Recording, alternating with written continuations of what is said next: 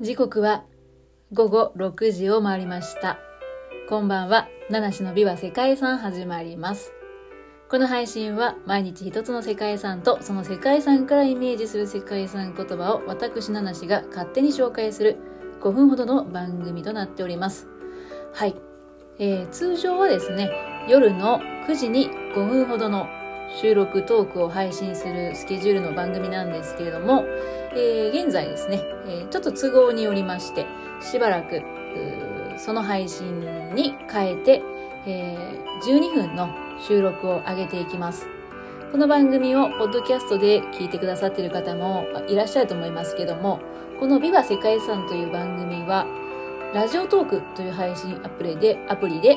えー、ライブを配信して、30分ほどのライブを配信して、えー、そして収録をね、5分程度の収録を上げるという番組なんですけども、現在ライブ配信の方ができておりませんので、ラジオトークで収録することが可能な12分という時間に限りますが、えー、なるべく長い、ね、お話をして、収録をね、上げていこうということで、しばらくこのスタイルが続くと思います。はい。それでは、本日ご紹介する世界遺産ですね。今日は10月24日、月曜日。そして10月24日というのは、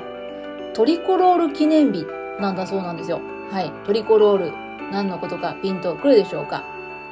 1794年のこの日、フランス国民公会が、現在フランスの国旗となっている赤、白、赤の三色旗、トリコロールを国家の象徴と定めたということだそうです。はい。ということですので今日はね、フランスの、フランスの一番有名と言ってもいいかもしれません。パリという街の世界遺産をご紹介します。世界遺産名は、パリのセーヌ川岸。はい。パリのセーヌ河岸と読むんですかね。その世界遺産です。簡単にまず歴史の方から、ね、紹介していこうと思います。パリの歴史は紀元前3世紀頃からシテ島というね、島に住み着いたキルト系パリシー人が築いた集落から始まったそうです。紀元前52年頃にカエサル率いるローマ軍に征服されるんですけれども、その際にルテティア・パリシオルムというふうに名付けられて、シテ島とセーヌ川左岸にはローマ風の都市が築かれていきました。パリという名前には4世紀頃に改名されたそうで、パリはセーヌ川を中心に河川交通の要衝として発展しました。11世紀頃からセーヌ川の左岸にパリ大学の基礎が築かれて、こちらは神学研究の拠点となっていたそうです。1163年に着工して1345年に完成したノートルダム大聖堂には細部に初期のゴシック様式の典型的な特徴も現れているそうです。そして1248年国王ルイ9世によってサントシャペルが完成しております。はい。まあ、11世紀から13世紀ぐらいの間のお話ですね。そして今度は16世紀ですね。1527年にはフランソワ一世によってセーヌ右岸にルーブル宮が築かれまして、正式な王宮に定められました。ルーブル宮だったかな？読み方忘れちゃいましたけれども。えー、そしてですね、右岸が政治や経済の中心に発展したのと対照的に、左岸の方はカルティエラタンという地区を中心に学問や文化の中心となっていました。そして、17世紀になると、ブルボン朝のルイ14世がベルサイユに本拠を移しました。はい。そして少しずつね、いろんな変化があるんですけども、18世紀にフランス革命が勃発します。19世紀には第一帝政が成立しました。その後、7月革命とか2月革命とかパリコミューンの採用とかですね、フランスの政治生態は目まぐるしく変化していたんですね。ですがその間もパリはヨーロッパにおける政治や文化の中心ではあり続けました。そして19世紀の後半、第二帝政下、セーヌ県知事、ジョルジュ・オスマンの都市改造が実施されて、コンコルド広場からシャンゼリゼ通り、そして凱旋門が立つエトワール広場までを見渡す現在のパリの景観が完成しました。そしてですね、エトワール広場を起点として、シャンゼリゼ通りなど放射状に12本の道路が伸びる、あのおなじみの都市景観が出来上がっていったんですね。1889年には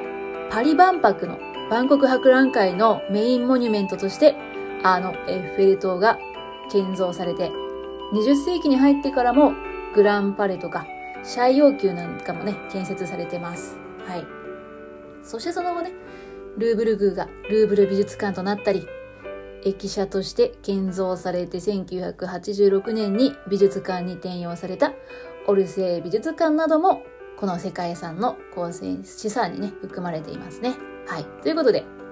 割とここまでしっかりパリのセーヌ河岸という世界遺産についてね、歴史を解説してきたんですけども、ちょっとここで一曲聴いていただきたいと思います。DJ スナメリさんで、ビバ世界遺産のテーマ、カッコ仮。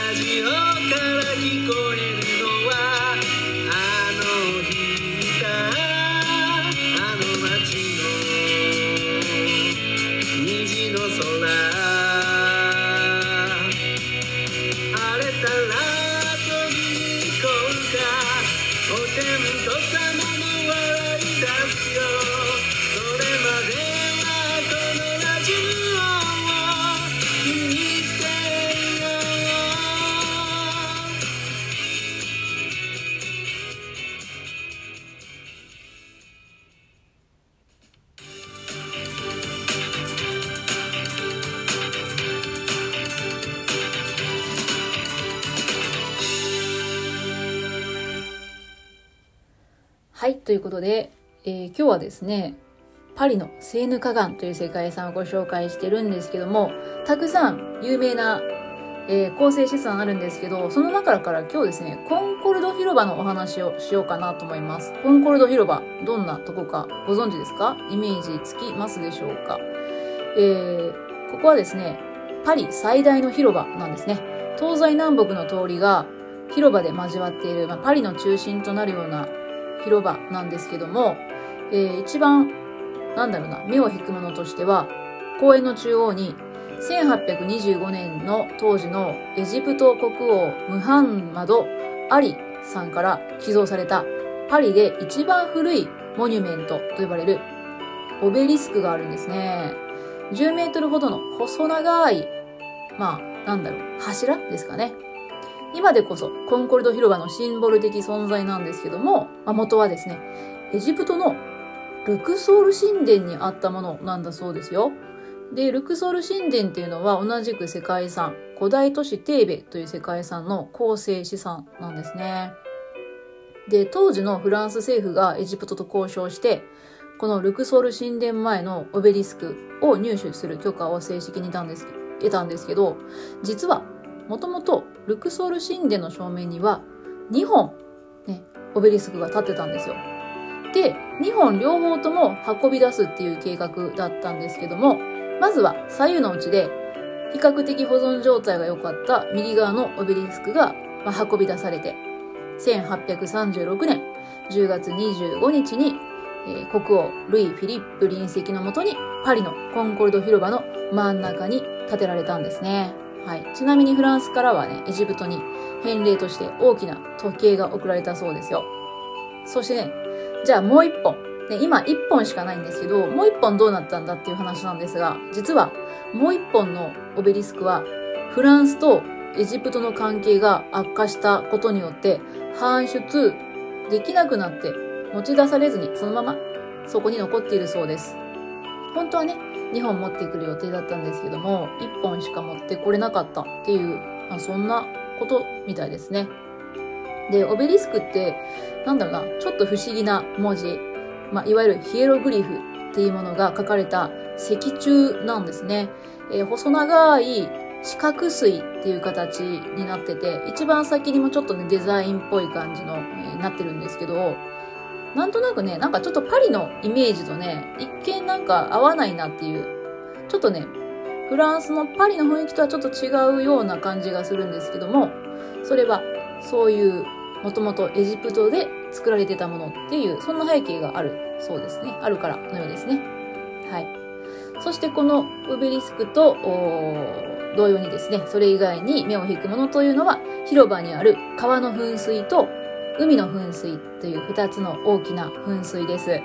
広場の北側に位置している川の噴水は、ローヌ川とね、ライン川が表現されていて、広場の南にある海の噴水は、フランス本土を囲む地中海とか大西洋がね、表現されているそうです。すごくね、似てるんですけど、よく見るとね、デザインが違うみたいなんで、まあ、もしね、いつかまたここを訪れることがあれば、そういった違いにも注目して、えー、見てみたいなと思います。ただちょっとね、周辺交通量多いんでね、非常に気をつけて見学する必要があるようですよ。はい、ということで、結構お時間が来てしまいましたけども、最後に、本日のパリ、セーヌ河岸からイメージした世界遺産言葉。めちゃくちゃ迷ったんですけど、まあ、今日は、ね、えー、コンコルド広場を紹介したので、世界遺産言葉は、果たされなかった約束としました。本当はね、2本来る予定だったんですけども、まあ、1本しか来なかったというね、オベリスクをイメージしております。果たされなかった約束ですね。まあでもね、そういう背景があっての今って考えると、ちょっと面白いな、なんていうふうに思いますね。ということで、本日もありがとうございました。